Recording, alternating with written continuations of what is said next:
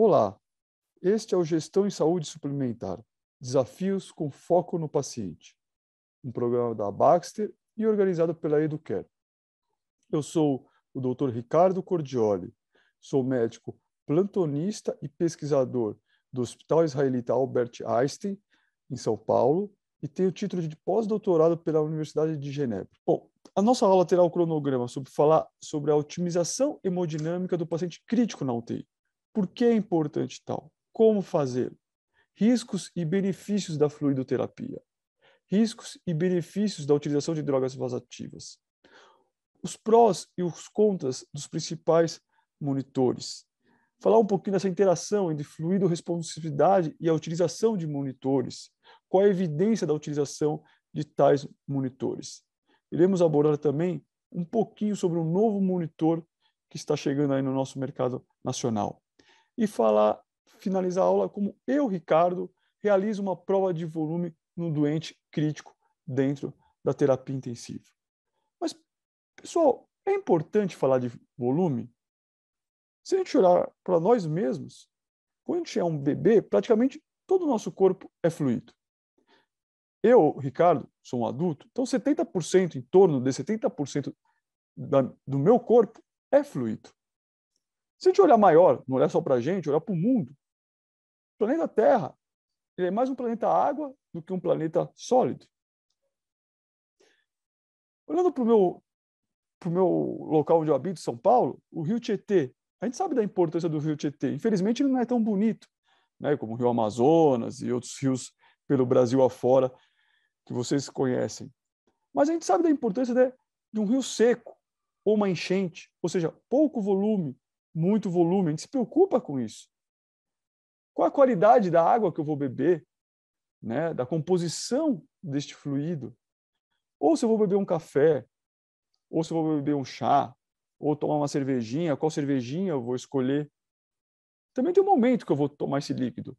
Se eu estou com sede, é muito melhor do que tomar sem sede. Então, são perguntas para o pessoal que diariamente nos fazemos. Se eu preciso ou não de muito ou pouco líquido, qual a composição desse líquido que eu vou tomar e o momento que eu vou tomá-lo. Falando sobre a terapia, é, a fluidoterapia no doente crítico, ela se iniciou em torno de 1830, na epidemia da cólera. A utilização da transfusão sanguínea ocorreu durante a Segunda Guerra Mundial, em torno de 1930, 1940. Na década de 70, 1970, iniciou-se a ideia de monitorização do doente crítico à beira-leito. Sabemos que um dos artigos é, fundamentais do, do, da UTI, um dos maiores artigos assim em questão de reprodução e, e divulgação em congressos, é o famoso Early Goal Direct Therapy, aonde um médico em Detroit ele fez uma restauração volêmica do doente, guiado por metas, com uma grande redução da mortalidade em pacientes em choque séptico. Então, essa é uma história bem resumida da fluidoterapia no doente crítico. Mas por que, Ricardo, é importante falar de fluido? A gente sabe que uma das principais é, objetivos, finalidades do médico intensivista, do médico à beira-leito no doente crítico, é otimizar a oferta de oxigênio, sobretudo quando o paciente tem uma diminuição da mesma. E como é a fórmula de oferta de oxigênio? É o conteúdo arterial de oxigênio, né, vezes o débito cardíaco. Então, a oferta de oxigênio vai ser a multiplicação do débito cardíaco e o conteúdo arterial de oxigênio. O conteúdo arterial de oxigênio será influenciado pela hemoglobina, pela saturação de oxigênio em sangue arterial e pela pressão do mesmo, a pressão de oxigênio no sangue arterial. Mas a gente sabe que não é tão simples a questão do conteúdo de oxigênio, porque a hemoglobina ela pode perder um pouco da sua viscosidade, e não é só transfundir hemoglobina que, que vai resolver o problema.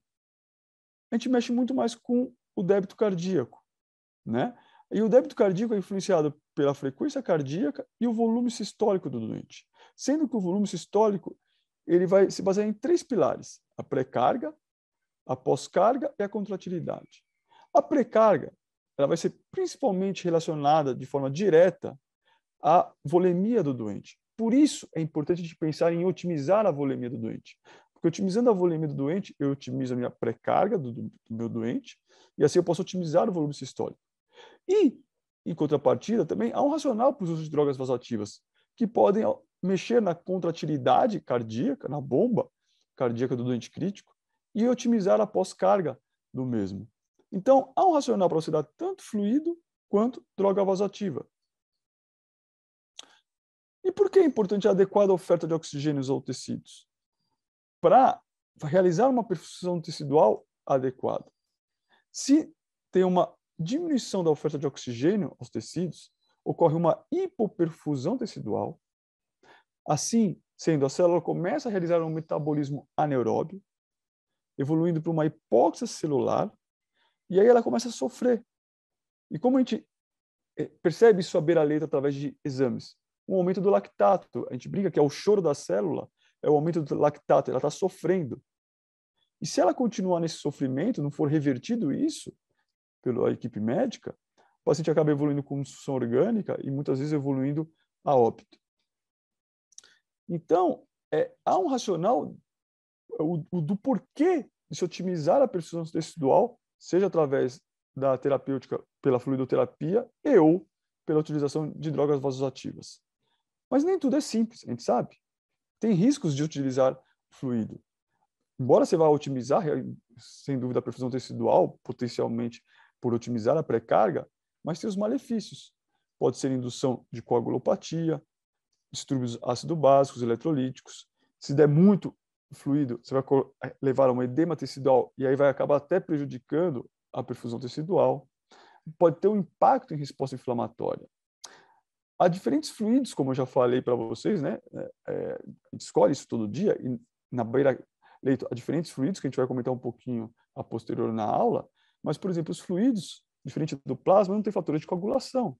Então, qualquer tipo de fluido vai levar a uma coagulopatia, uma tendência a sangramento, sobretudo os coloides, que alteram sobretudo a ativação da, da polimerização da fibrina, leva à plaquetopenia, distúrbios ácidos básicos, o mais famoso é o soro fisiológico, que não é fisiológico, né? porque ele tem 154 mecs de sódio e 154 mecs de cloro, muito mais do que é, o plasma sanguíneo. Então, ele não é fisiológico, né?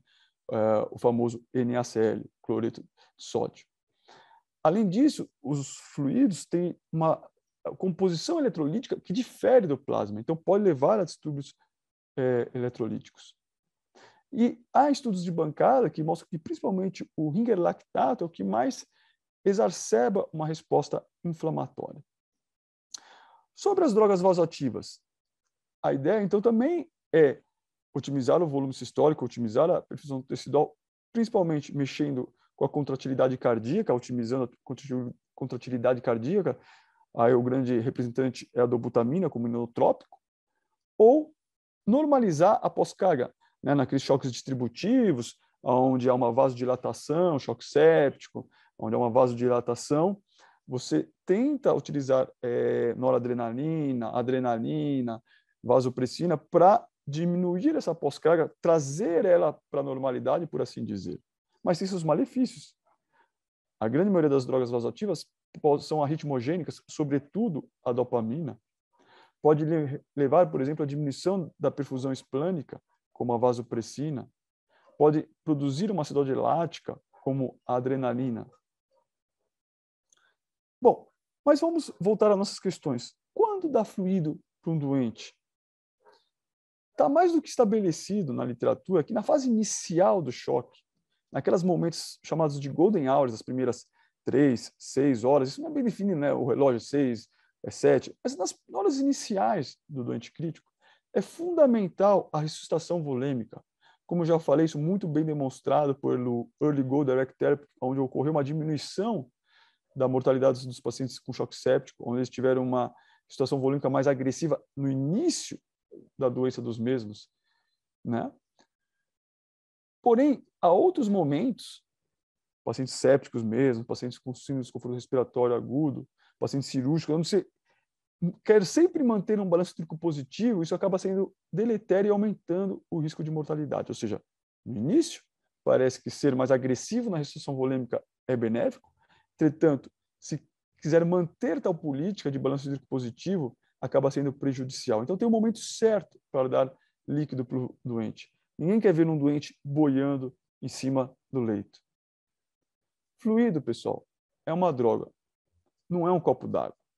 Então, eles devem ser prescritos como medicamentos.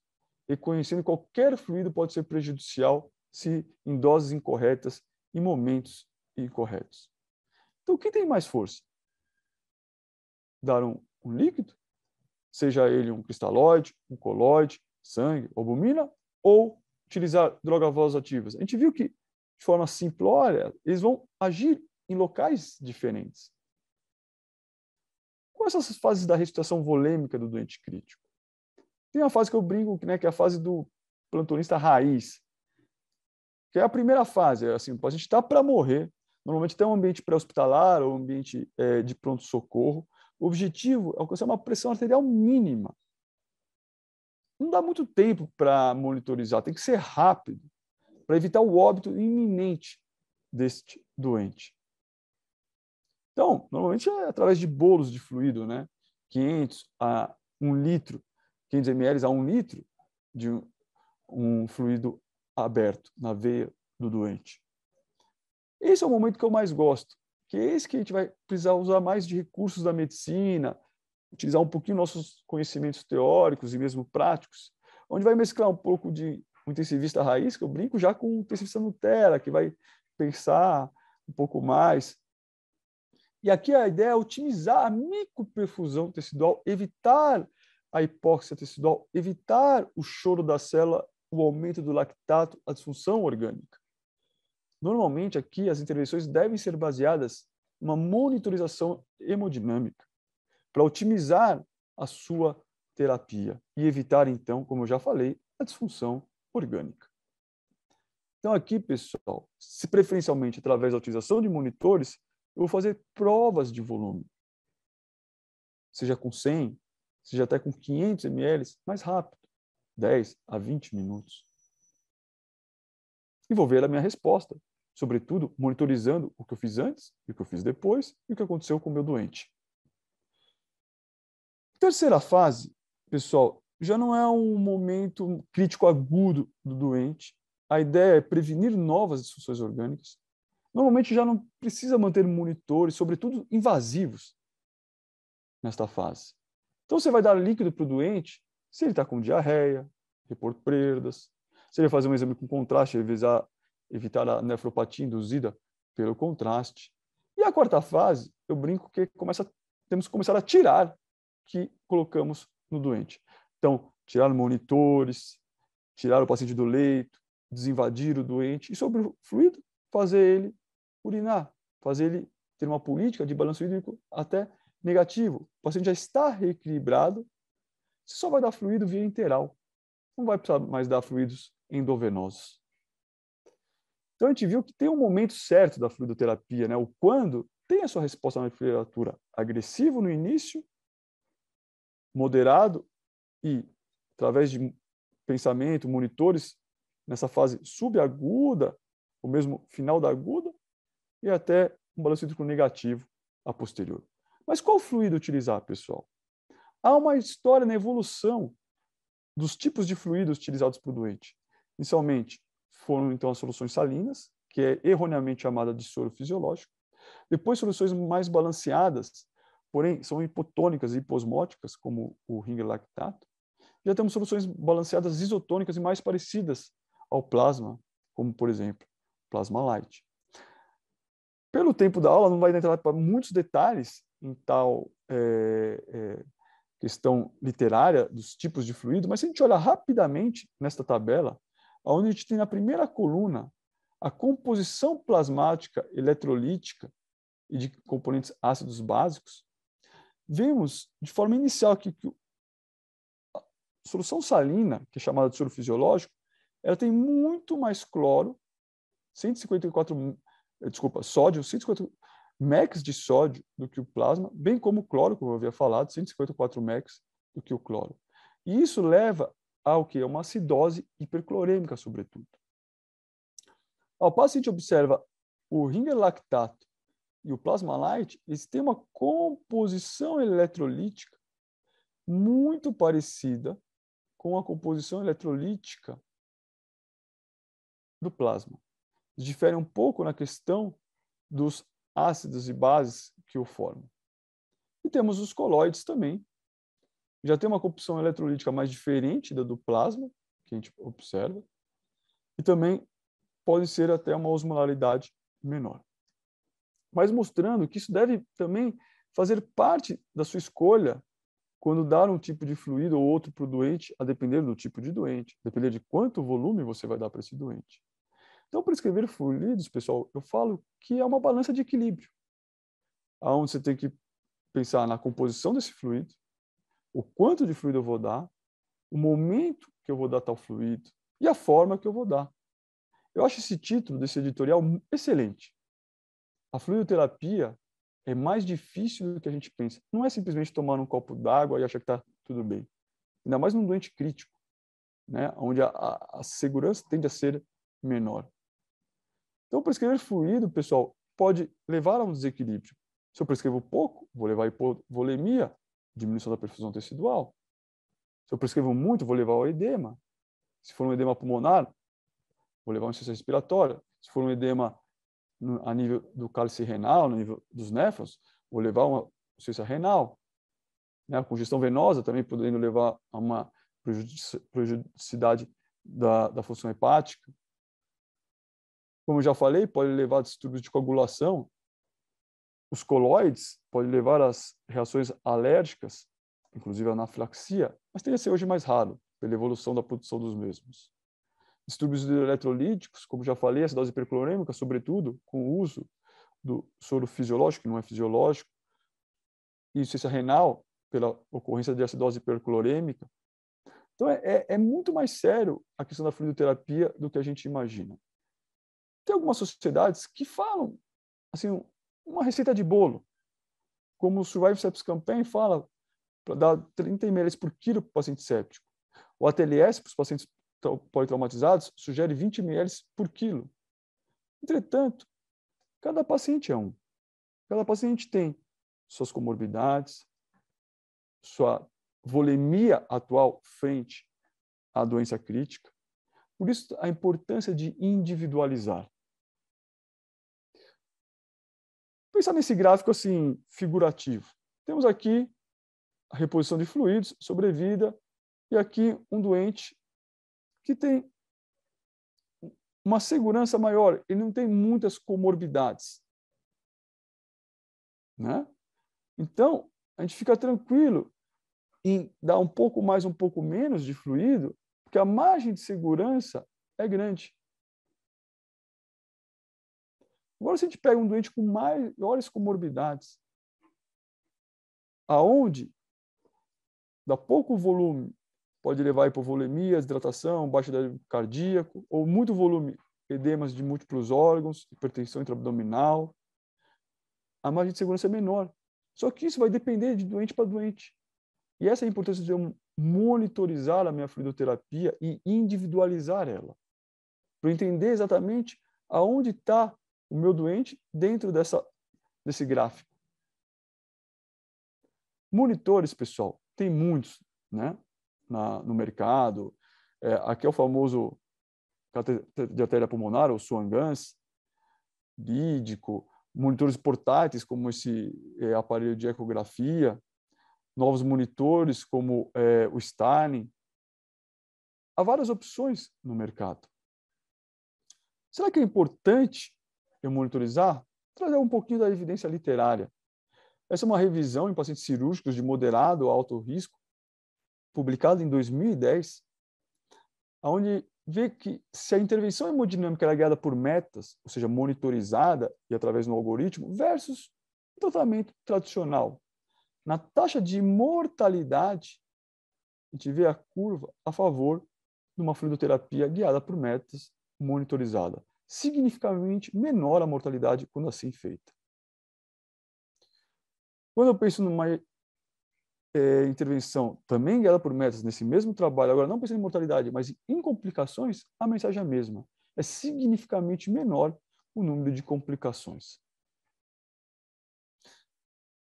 Indo para um estudo mais recente, publicado esse ano, 21 randomized control trials, ou seja, trabalhos randomizados, quase totalizando 2.800 pacientes. E, novamente, o número de complicações quando eu usei uma terapia guiada por metas monitorizada foi menor do que numa não monitorizada em pacientes de, ah, de cirurgias de grande porte, mas não cardíacas, conforme essa literatura que vos apresento. Mortalidade também nesse estudo foi avaliada, nessa revisão sistemática, e, novamente, uma mortalidade menor na fluidoterapia em pacientes de cirurgia de alto porte, e não cardíaca, também foi menor. Doentes críticos, de forma geral, esse é um outro estudo, que avaliou 16 mil pacientes e a ideia entre o equilíbrio de fluido e a sobrevivência. Ele dividiu esses pacientes aqui nesse estudo, pessoal, em quartis.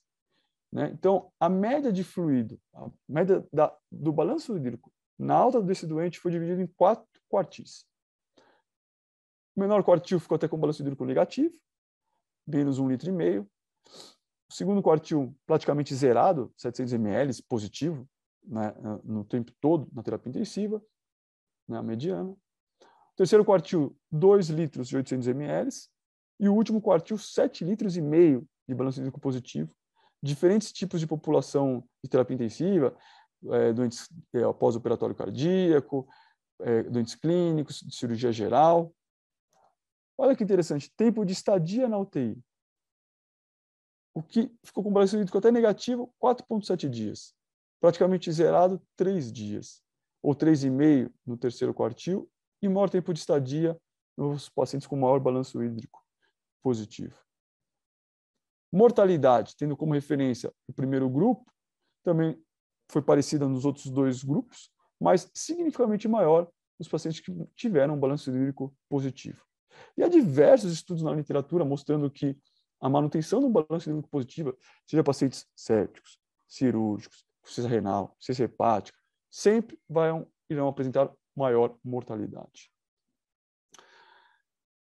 Essa é uma revisão que eu fiz é, em 2008, junto com o Dr. Jean-Louis Vincent, que muitos de vocês conhecem, que perguntava qual tipo de monitorização que realmente mostrou que melhora outcomes no doente crítico, mas aqui o outcome era a mortalidade.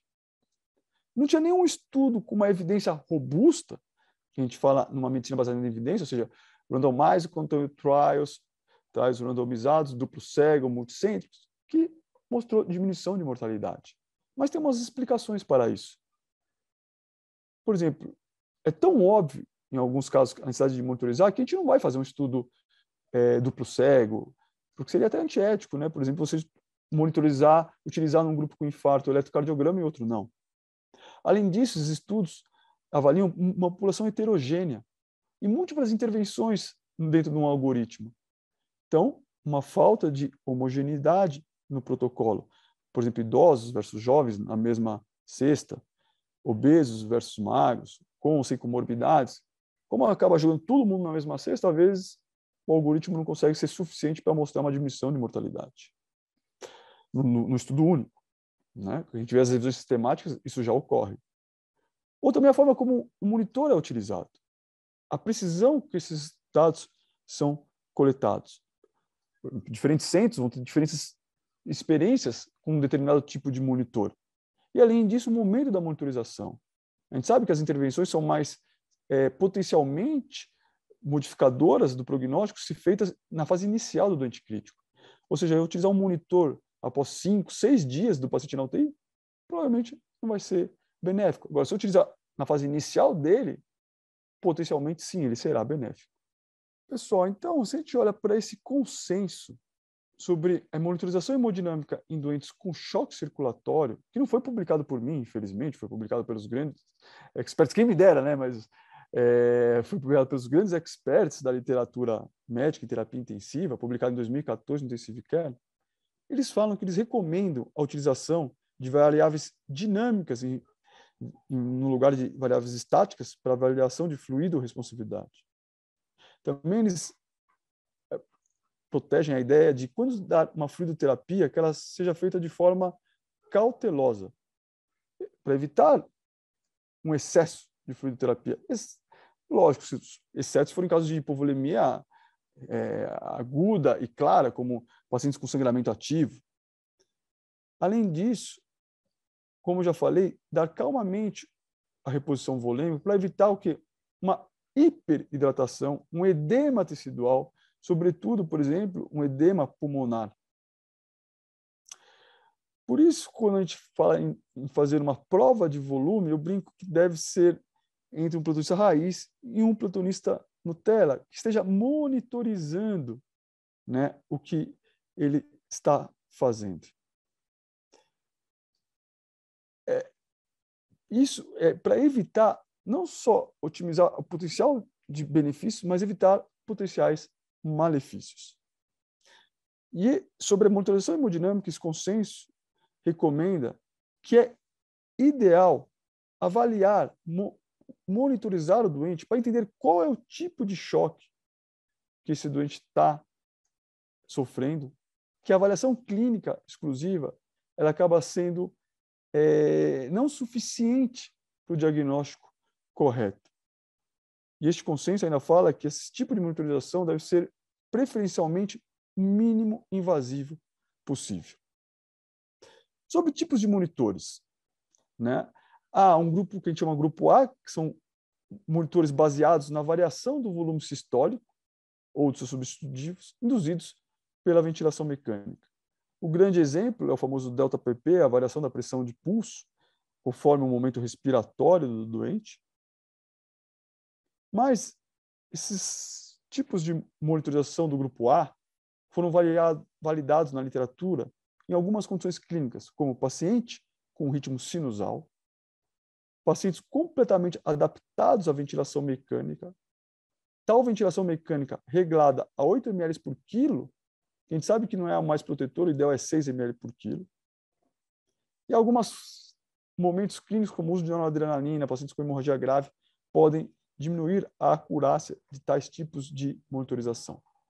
Já grupos de monitores do grupo B também é uma monitorização através de variações induzidas por a ventilação mecânica, mas que não derivadas do volume sistólico. Por exemplo, a variação do diâmetro da veia cava, seja superior ou inferior, que é monitorizada com o uso de eco, principal representante. Mas as limitações de tais tipos de monitores é parecida com a limitação dos monitores do grupo A, exceto talvez uma maior acurácia em pacientes com arritmia, mas também sofre uma influência muito grande quando a respiração é espontânea e ou não controlada, mesmo paciente de ventilação mecânica. Varia conforme o tipo, a quantidade de volume corrente dentro da ventilação mecânica.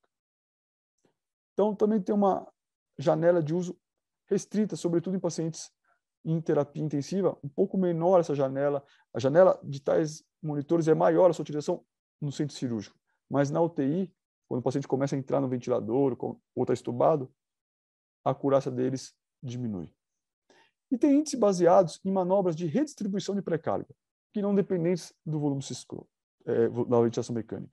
O grande representante é a variação de fluxo sanguíneo induzida pela elevação passiva das pernas, que pode ser monitorizado é, através da monitorização do débito cardíaco, seja um eco, seja um Stalin, qualquer monitor que é, veja de forma contínua o débito cardíaco durante uma manobra de elevação passiva das pernas. Essa é uma revisão sistemática que eu participei, é, que a gente analisou sete anos de literatura com 537 estudos inicialmente sobre a, a acurácia de diferentes monitorizações hemodinâmicas no paciente com respiração espontânea. E a gente viu que pacientes com respiração espontânea, a variação da pressão de pulso durante manobra de Valsalva era, tinha maior acurácia, mas logo em seguida pela avaliação de débito cardíaco induzidas pela é, elevação passiva de pernas.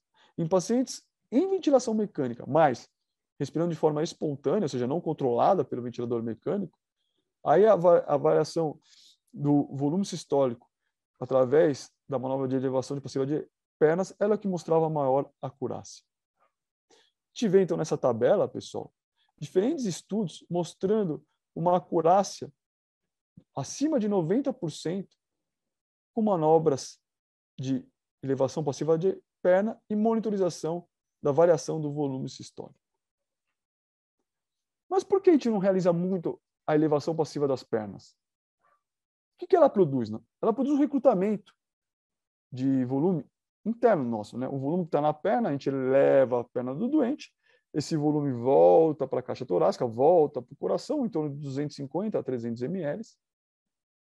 Tem uma limitação nos pacientes com hipertensão intraabdominal, acaba sendo diminuída essa retorno induzida pela elevação da paciência das pernas. Então, pacientes com síndrome compartimental abdominal, hipertensão intraabdominal, não é uma boa manobra. Mas pode ser realizada em pacientes com ventilação espontânea, pacientes com arritmia, pacientes não intubados. Porém, as respostas hemodinâmicas induzidas pela elevação passiva de perna são rápidas e transitórias. Então, você tem que ter uma monitorização contínua do débito cardíaco para saber, na hora que você elevou as pernas do doente, se isso produziu ou não um aumento do volume sistólico. A literatura vai variar de 10% a 15%. A gente viu, que, conforme a literatura demonstrada ah, previamente, que a 13 é um bom valor de corte. Também tem algumas outras variáveis. Nessa quantidade de volume recrutado com a elevação da capacidade das pernas vai mudar um pouco de doente para doente. Além disso, se o paciente está usando vasos constritores, meia elásticas, e tem alguns cenários que você não pode usar. Né? Pacientes com trombose venosa, hipertensão intracraniana, você não vai você tem que diminuir o, o decúbito do doente para zero grau, você não vai diminuir para zero graus no paciente com hipertensão intracraniana. Falar do novo monitor, pessoal, que eu acho bem interessante, por ele ter uma característica, ele é não invasivo. Então, inicialmente, ele não causa nenhum risco ao doente, só se realmente mal interpretado, mal utilizado. Mas ele não tem aquela questão, por exemplo, de um cateter de artéria pulmonar, que você pode ter riscos durante a passagem, como pneumotórax, é, arritmia. Você pode ter riscos durante a manutenção do mesmo, a infecção de corrente sanguínea associada a um, a um cateter invasivo. Né? Então, por isso, cada vez mais a literatura defende monitores não invasivos. Tem um novo monitor que hoje é comercializado pela Baxter, que chama Stalin, antes ele era comercializado pela Chita Medical, mas atualmente pela Baxter. Tem uma tecnologia nova, que é uma tecnologia de bioreatância. Vai medir a variação da distância entre as ondas elétricas induzidas pela passagem de fluxo sanguíneo na horta. Esse motor é muito fácil de ser instalado, você está, a gente instala como se fosse quatro sticks né, no, no tórax do doente, a gente vê aqui os sticks superiores, que ficam aqui na região da clavícula é, de ambos os lados, e também nas regiões inframabilar, coloca os sticks inferiores. E a distância da onda percorrida entre um stick e outro, através da variação do volume sanguíneo entre elas, vai te dar uma ideia, então, do débito cardíaco, do volume sistólico. Se o monitor já é validado na literatura, por exemplo, aqui um estudo que comparou ele é, na mensuração de 66 mil praticamente valores do débito cardíaco em 110 pacientes, comparando com o Swangans, esse monitor, mostrou uma boa correlação, acima de 0,8, que a gente já fala que é uma boa correlação, e teve uma capacidade de monitorizar com uma boa especificidade e sensibilidade variações do débito cardíaco. Vamos já pra, pular para ensaios clínicos utilizando tais monitores. Esse é um estudo retrospectivo de corte que comparou a quantidade de fluido utilizado em pacientes com sepsis, de forma retrospectiva, que foram ou é, monitorizados com esse monitor não invasivo versus o tratamento usual, viu que um, só metade dos doentes são responsivos ao volume, isso já é dados que corroboram com outros estudos da literatura, que metade dos doentes não são fluido responsivos. E nesses pacientes que eu monitorizei se eu ia dar fluido ou não, meu balanço hídrico foi menor, só foi de 1,77, 1, 1 litro e 70, 770 mililitros versus 5 litros 360 mililitros nos doentes que tinham usual care. E olha que interessante. Então, teve essa diferença estatística no grupo monitorizado, um menor volume, né, durante sua estadia na UTI, isso refletiu em menos tempo de estadia na UTI, menor utilização de recursos com menor tempo de droga vasoativa, 32 horas versus 64 horas, menor necessidade de ventilação mecânica, tudo com é, significativamente, estaticamente significante, e menor exposição à necessidade de diálise. Isso pode levar à economia, pessoal. Ah, eu não vou utilizar esse monitor porque é caro. Mas se eu utilizo o monitor na hora certa, no doente certo, Você gasta um pouquinho de dinheiro, óbvio, para adquirir aquela tecnologia, para utilizar aquela tecnologia, mas você vai evitar, além de possivelmente evitar uma mortalidade, você vai evitar a ocorrência de disfunções, como disfunção renal, disfunção respiratória, e assim sendo, menor tempo de ventilação mecânica, menor tempo, é, menor necessidade de diálise, menor uso de droga vasoativa. Então, isso acaba sendo, no final, economicamente benéfico. Agora, esse é um estudo em doentes cirúrgicos, de pequeno a moderado risco, também que utilizou tal tecnologia né, para guiar a fluidoterapia versus uma terapia convencional. 200 pacientes de cada grupo, independente do.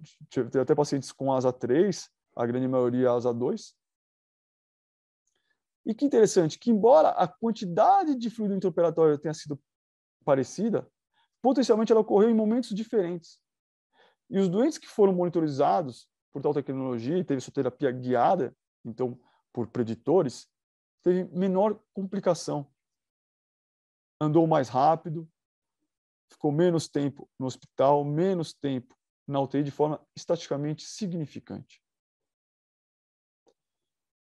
Um outro estudo, agora, prospectivo, multicêntrico, randomizado, ou seja, uma evidência, medicina baseada em evidência robusta, que comparou, então, em doentes sépticos, o uso de tal tecnologia para prever a responsabilidade, a variação do volume sistólico guiada pela elevação passiva das pernas, versus uma terapia convencional, 80 pacientes praticamente em cada braço, e viu uma ocorrência de balanço hídrico em três dias significativamente menor no grupo intervenção. Isso levou a uma menor necessidade de diálise. No grupo intervenção, então, 5% de pessoas de diálise versus 17%, e ventilação mecânica 17 no grupo intervenção versus 34, ou seja, estaticamente menor no grupo intervenção nesse estudo prospectivo em pacientes sépticos. Para finalizar, pessoal, qual prova de volume? E como eu penso numa prova de volume? Eu penso assim, que tipo de líquido eu tenho que dar, a velocidade de infusão, o objetivo e limites. Quais são as opções? Tipo de líquido, cristalóide versus colóide, solução balanceada ou não balanceada, albumina, sangue. Velocidade pode ser em horas, pode ser em minutos, pode ser 500 ml em 30 minutos, famoso meio litro em 30 minutos, ou um pouco menos, mais rápido. Objetivo, se é a variação da pressão sistólica, se é a diminuição da frequência cardíaca, se é a variação do débito cardíaco. E alguns limites de segurança. Né? Até quando minha pressão venosa pode aumentar, até quando minha água extrapulmonar pode aumentar, se vai aparecer linhas B no ultrassom. Mas você vê, pessoal, e dessas quatro perguntas, três eu tenho que monitorizar de algum, duas eu tenho que, desculpa, monitorizar de alguma forma o que eu quero chegar e meu limite de segurança. A gente sabe que é uma procura do santo grau, não tem uma resposta definitiva e única para isso, vai variar de doente para doente, vai ter que ser individualizada, mas de forma geral, eu, Ricardo, prefiro, de forma inicial, numa prova de volume, utilizar cristalóides, através de uma solução balanceada, associado ou não a um pouco de albumina, a depender da quantidade de volume, da margem de segurança que eu tenho. Velocidade. Eu gosto de prova de volume rápida, de 100 a 500 ml. 500 ml se mesclar cristalóide com coloide, com albumina, desculpa, e 100 ml se for só coloide, em 10 a 20 minutos. Para mim, o melhor objetivo de sucesso na prova de volume é a variação do volume sistólico. E eu gosto de usar como limite de segurança o aparecimento de linhas B, que pode sugerir um acúmulo de líquido extravascular no pulmão e um maior risco de insuficiência respiratória induzida por hipervolemia. Concluindo, pessoal, a fluidoterapia é uma das bases terapêuticas mais utilizadas na UTI. Mas não é só um simples beber água. É uma droga, como qualquer outra, como antibiótico, tem que ser utilizada com bom senso. É uma opção terapêutica, sem dúvida, com muitos benefícios, mas também malefícios. Não é simples. Tem que saber quando utilizar, qual tipo de volume utilizar e o momento de utilizar da, da fluidoterapia. Assim sendo, pode ter um impacto positivo, muitas vezes, mas pode ter um impacto negativo no doente crítico. E, idealmente, se possível, monitorizar, então, a fluidoterapia e, preferencialmente, através de monitores não invasivos. Quero agradecer a Baxter Educare por promover essa política de educação médica continuada. Participe desse programa Esperamos você na plataforma Educare Brasil.